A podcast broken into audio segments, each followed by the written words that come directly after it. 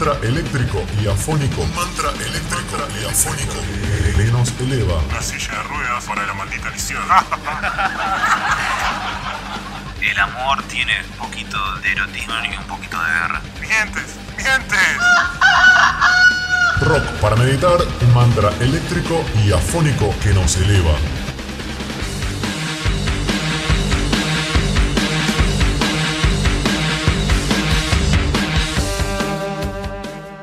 Hoy nos metemos en el tema de la mitología. Hablar sobre distintas facetas de lo que es el culto, de lo que son los cultos y las mitologías y diferentes abordajes.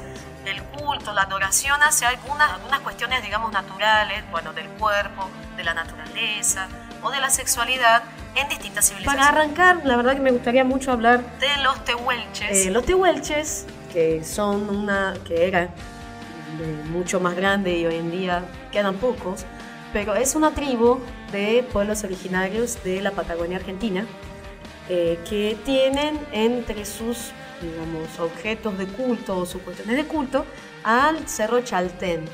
El Cerro Chaltén también es conocido por los ingleses cuando vinieron para esa zona como Cerro Fitzroy.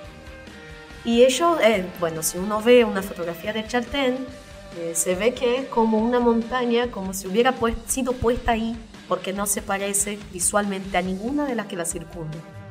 Y es como muy, además de que es un lindo lugar, eh, se hablaba en ese entonces de que era un volcán, digo, en los comienzos de lo que era la, población de Huelche en Argentina, lo que hoy es Argentina, en ese entonces todavía no existía el país.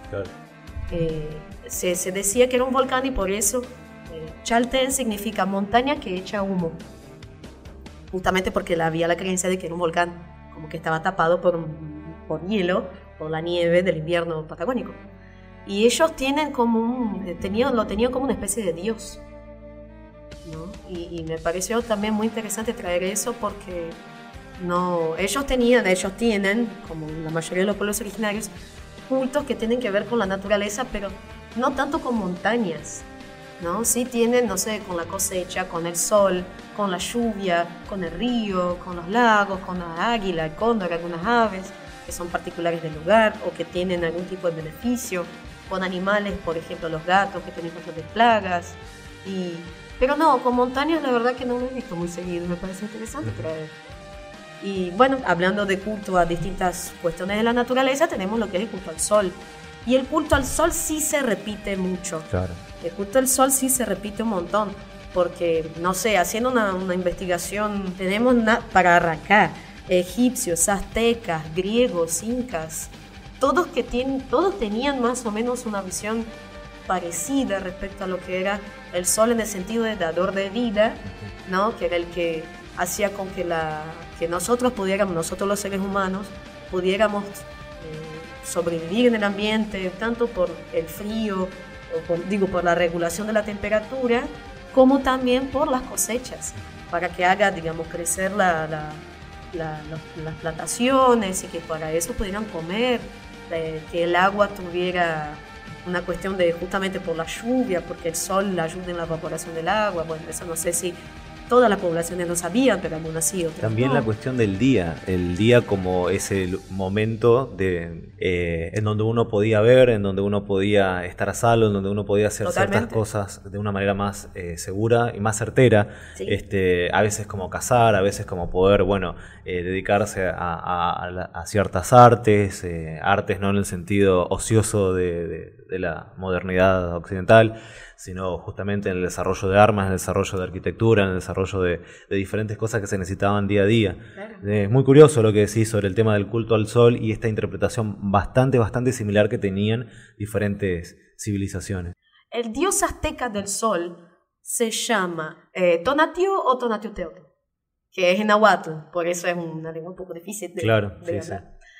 Pero bueno, el pueblo mexicano lo consideraba como el líder del cielo, independientemente de de la cuestión de ser dador de vida, porque tampoco hay que olvidarse, el sol es el que alumbra la luna. Para que exista luna necesita haber sol. Y algunas civilizaciones sí lo sabían a eso, entre ellos los aztecas, entre ellos los egipcios.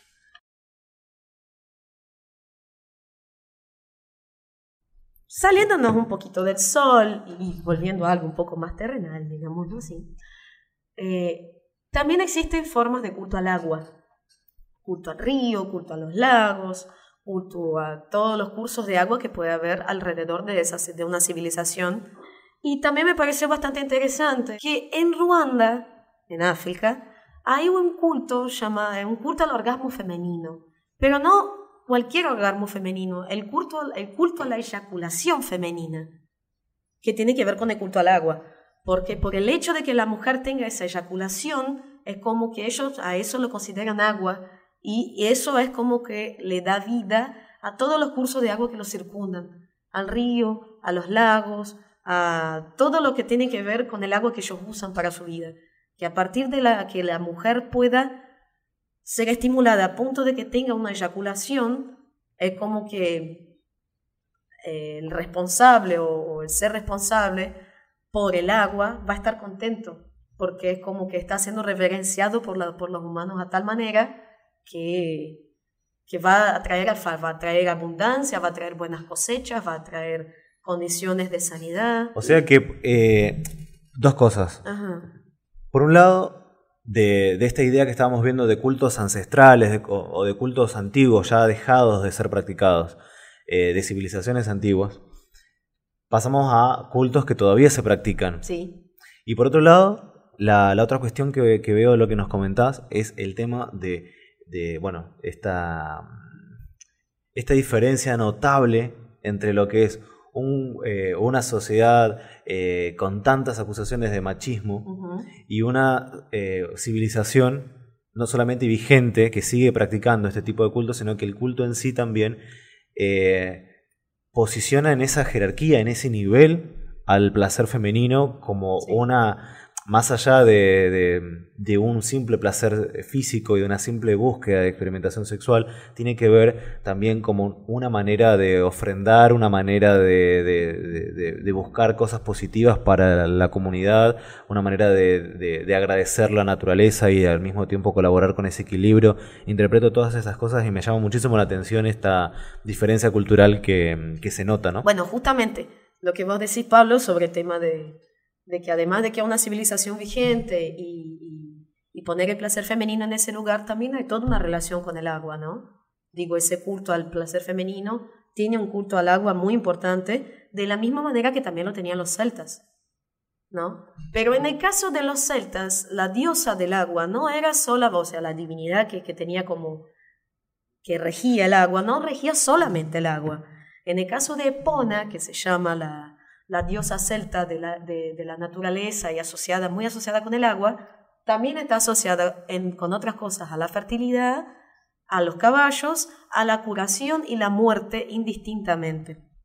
Y entonces, claro, una vez que hablamos de la naturaleza en el caso de Pona o, o todo lo que rige Pona, se ve que son como facetas muy distintas pero a la vez complementarias porque la curación y la muerte muchas veces van juntas, Y, lo, y los celtas tenían una, una, adoración muy grande por los caballos y, por el agua, ellos estaban muy, muy unidos al agua, entonces era como que Pon era muy, muy relevante. Eh, se convirtió en la deidad preferida de la caballería romana. La caballería romana, digo, durante la, expansión del Imperio Romano, la tiene como un objeto de culto. Eh, de hecho, se conocen incluso monedas que muestran a la Epona con cabeza de caballo e imágenes suyas que adornaban las caballerizas y los establos. Además de ser venerada por en el ejército romano, era una divinidad doméstica como diosa de la abundancia y de la prosperidad. Y, fue la, y hay un detalle acá, me parece bastante importante, fue la única diosa gala en todo el panteón de dioses romanos. Eh, el Uveiti lo que hace es hacer una, un raconto sobre todo lo que tiene que ver con la capacidad de curación y muerte de Pona. Y entonces haciendo ese, ese cruce entre la, la, cuestión del agua y la naturaleza con los ruandeses y los ugandeses, también otras cosas que Pona rige, que son la curación y la muerte, y entonces me pareció muy, muy interesante porque también habla de la naturaleza acá en esa letra, en la letra de esta canción, habla de todo lo que, lo, el poder de control de la naturaleza que tiene Pona. Así que bueno, presentamos a Elevate a Rose for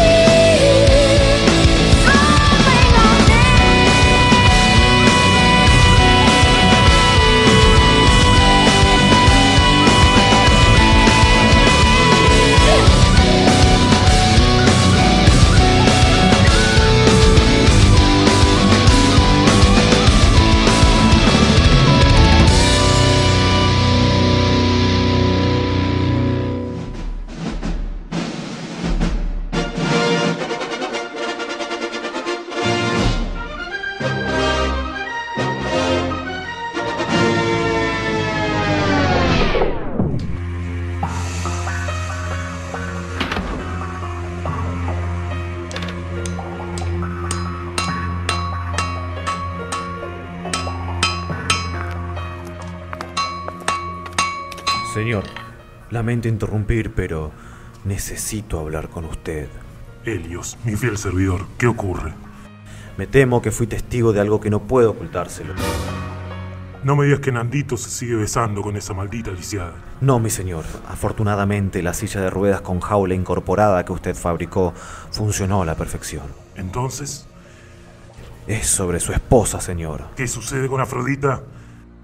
Lamentablemente, mi señor, sus sospechas han sido confirmadas.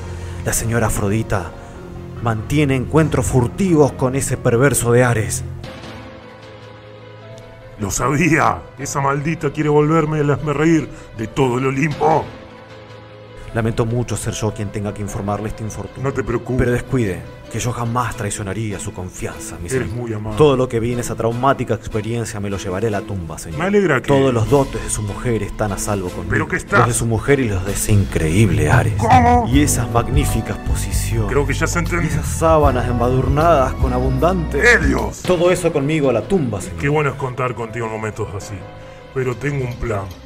Una justicia de la que se hablará por miles y miles de años. Usted sabe que cuenta con mi absoluta lealtad. Sí, bueno, lo que debes hacer es Llevar esas cadenas invisibles de allá y ponerlas sobre el lecho corrompido de mi casa, donde dices tú que mi esposa se olvida completamente de mí. De hecho, lo tiene muy presente, señor. Siempre está muy preocupada por su regreso. ¡Ya! Mira, mejor solo llévate las malditas cadenas y colócalas donde te dije. Eh, señor, ¿me podría dar alguna otra indicación? ¡Allí, hombre! ¿Aquí? ¡No! ¡Allí! Aquí. Pero no, hombre, ¿acaso eres ciego? ¿Aquí? No, no, cuidado, no, no, no, eso no. ¡Cuidado! ¡No! ¡Ah! ¡La concha de Atenas!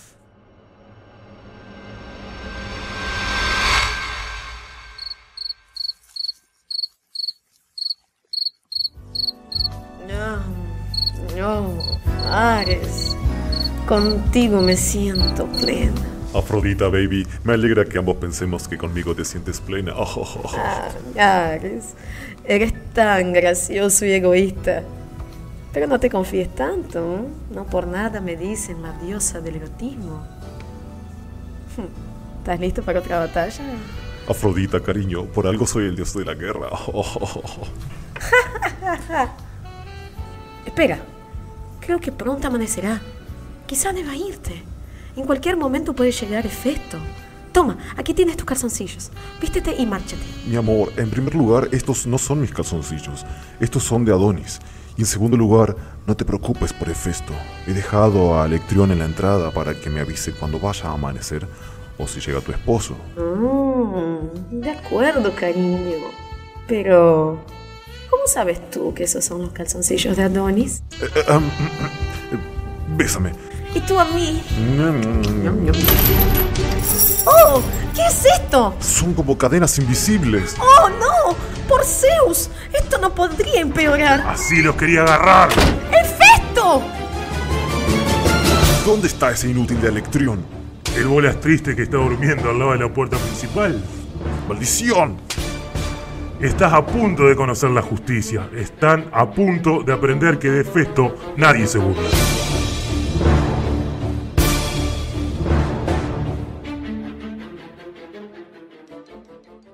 Vamos a hablar un poco sobre lo que es Quetzalcoatl. Este dios que básicamente se extiende en lo que es toda la América, Mesoamérica, en Mesoamérica, en la América prehispana, antes de la llegada de los conquistadores, y que tiene relación también después con la llegada de los conquistadores este, españoles. Hay varias este, teorías o, o varios informes o archivos o datos este, recogidos de antropólogos, científicos, exploradores, que hacen este, a la cultura en sí y le van dando forma a este personaje llamado Quetzalcoatl. Básicamente, este, yo recogí varias historias este, cortitas para tratar de más o menos darle un enfoque y cada uno después decide qué es lo que cree o lo que deja de creer. Eh, uno de los eh, escritos y que hace por ahí más ruido, le da más mítica o mística al relato, es a Quetzalcoatl relacionándolo con un hombre rubio, blanco, alto y de barba.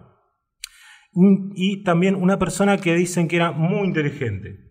Eh, entonces se lo empieza a relacionar ya por el lado de la llegada de los españoles, pero hay un dato también muy interesante que es relacionarlo con la llegada de los vikingos. Se sabe muy bien que los vikingos eran grandes exploradores, que viajaban muchísimo tratando de descubrir nuevas tierras y descubriendo nuevas poblaciones y demás, pero no, no había mucho, mucha documentación y demás porque, como se sabe, son datos muy antiguos. Y en el caso entonces de, de Quetzalcoatl, también lo que me llamó mucho la atención es la historia sobre, eh, bueno, este dios que sentía...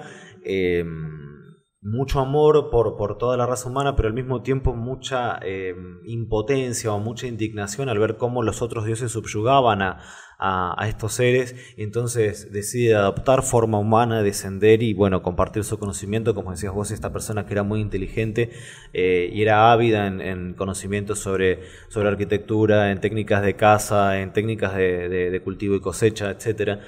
Eh, y cómo pasa a compartir todos esos conocimientos con la comunidad en la que se inserta, eh, hasta que, bueno, como era una persona extremadamente, mm, eh, no solamente culta, sino también muy, muy cauta en cuanto a sus modales, en cuanto a sus maneras de comportarse, evitaba a toda costa los placeres sexuales supuestamente, entonces hubo un dios que se sintió envidioso de toda la atención que estaba teniendo Quetzalcoatl humanizado en la tierra, y entonces decide tenderle una, trampa en donde lo, embriagan y, una vez en pedo, digamos, este, se entrega a, las cosas lindas de la vida que se estaba perdiendo por su cultura. Eh, la cuestión es que... Eh, avergonzado Quetzalcoatl. concretamente lo que hace es este, Exiliarse para lavar la culpa. Pero bueno, ¿qué pasa cuando, cuando Quetzalcóatl decide exiliarse? Se exilia, pero bajo la promesa de volver. De retornar. ¿Y cuándo, dice eh, él que va a volver? Sí, se da en una fecha muy especial, no recuerdo bien la fecha, este, pero coincide justamente con la llegada de los españoles a tierras este, mexicanas. Another Me in la Quech de Épica es un tema que nos habla sobre cómo las civilizaciones, particularmente la, occidental, se fue transformando en una civilización egoísta, competitiva eh, y malintencionada, basada en la ambición constante sobre tener más, en el individualismo de preocuparse por el bienestar propio, por ser capaz no solamente de llegar a un estado de apatía tal por los demás, sino también por incluso considerarlos una amenaza y la autosatisfacción de perdonarse ciertas cosas que se pueden llegar a considerar necesarias con tal de eliminar la competencia y de alcanzar aquello que se quiere. Escuchemos entonces ahora Another Me in la Catch de Épica.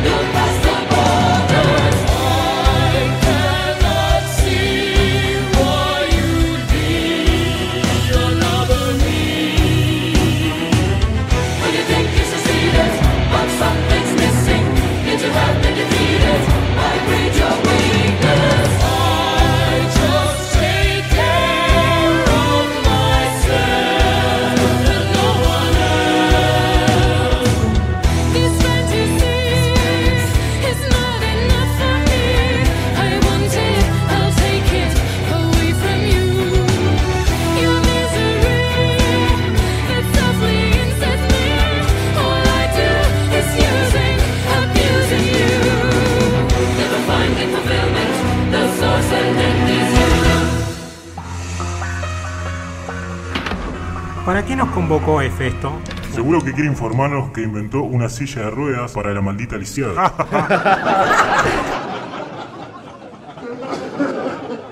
Johnny bien me enteré que llamó a todos los dioses del Olimpo. Dije, este estúpido seguro que va a montar un nuevo ridículo.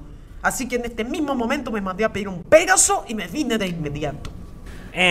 no era para todos los dioses. De hecho, decía para todos los dioses excepto Hera. Ahora va a ver ese malnacido. Buenos días. Vengan, pasen por favor. El señor Hefesto quería que vean esto. ¿No mandaste a llamar para que veamos lo guampudo que eres? ¿Acaso tú recién te enteras o recién te importa? Mamá, ¿qué haces tú aquí? Aclaré en la nota todos los dioses excepto Hera. Malagradecido. Yo soy la mujer que te dio la vida. Y la mujer que casi me la quita 30 segundos después de haberme parido. ¿Y qué querías que hiciera?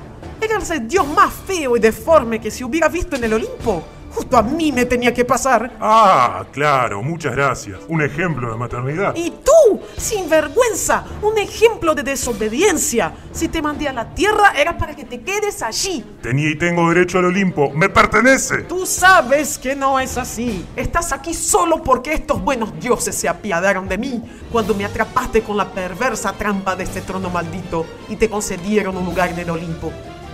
Pero está bien. Dale gracias a los ingeniosos y perversos planes de tu cabeza llena de rencor. Porque solo por ella pudiste conocer el matrimonio. ¡Mientes! ¡Mientes! ¿O acaso crees que la diosa más hermosa del Olimpo se iba a casar contigo solo por tu belleza interior? ¡Mientes! ¡Cállate! ¡Cállate! Zeus, esto tiene que castigarse. Exijo justicia. Bueno, ya es esto. Dime qué deseas y que se termine este escándalo. ¡Se han escapado! Señor Ares, señor Ares, creo que los dioses están por llegar en cualquier... Ups. Tú, maldito inútil. Atentaste contra el honor de un dios al haber sido cómplice de los deshonestos movimientos de tu señor. ¡Zeus! Sí, Hefesto, ya te oí. No, por favor, señor Zeus, yo le juro que mi intención no era ofender a ninguno. Para que nunca más te vuelvas a quedar dormido. Nunca más te vuelvas.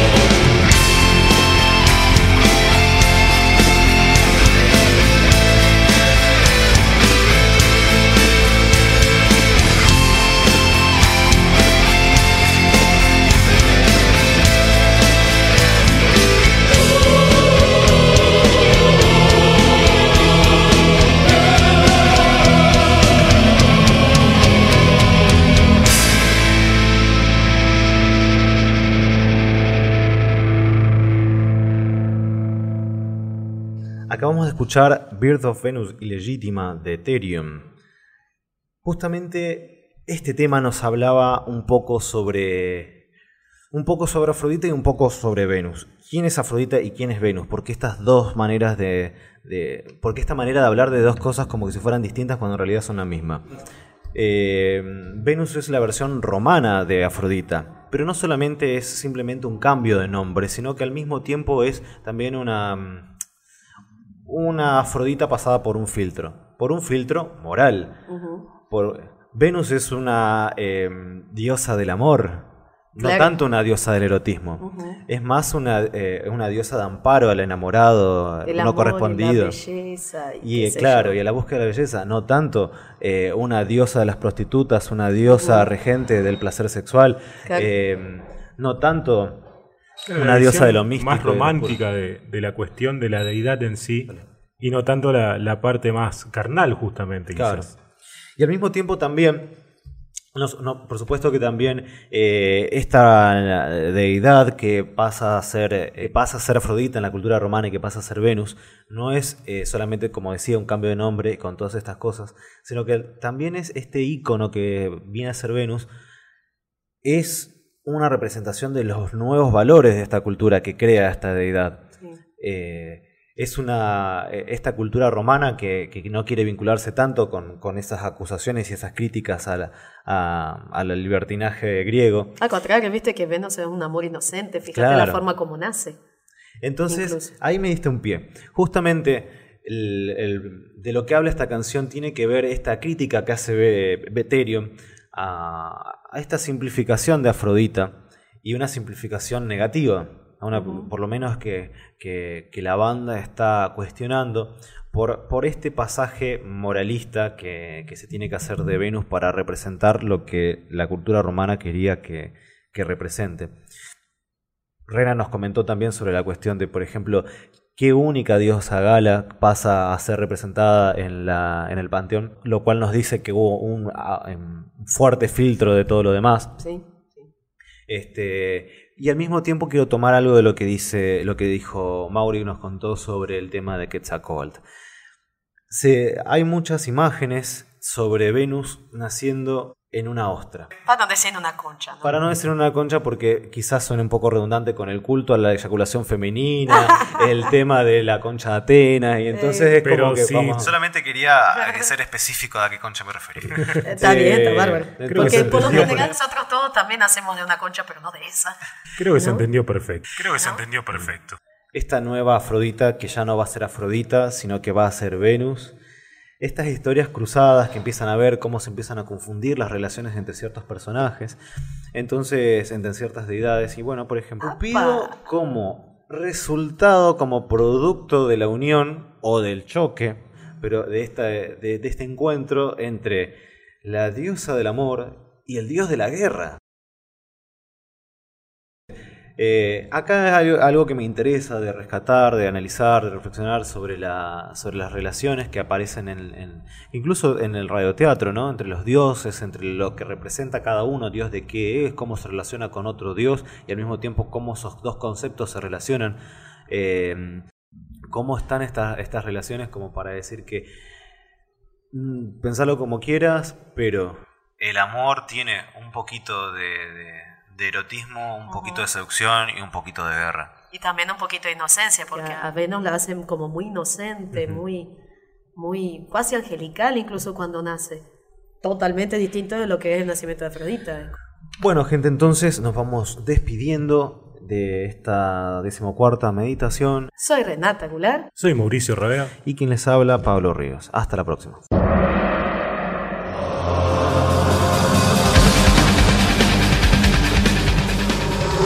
Para meditar. Mantra eléctrico y afónico. Mantra eléctrico y afónico. Que nos eleva. Una silla de ruedas para la maldita lisión. El amor tiene un poquito de erotismo y un poquito de guerra. ¡Mientes! ¡Mientes! Rock para meditar, mantra eléctrico y afónico que nos eleva.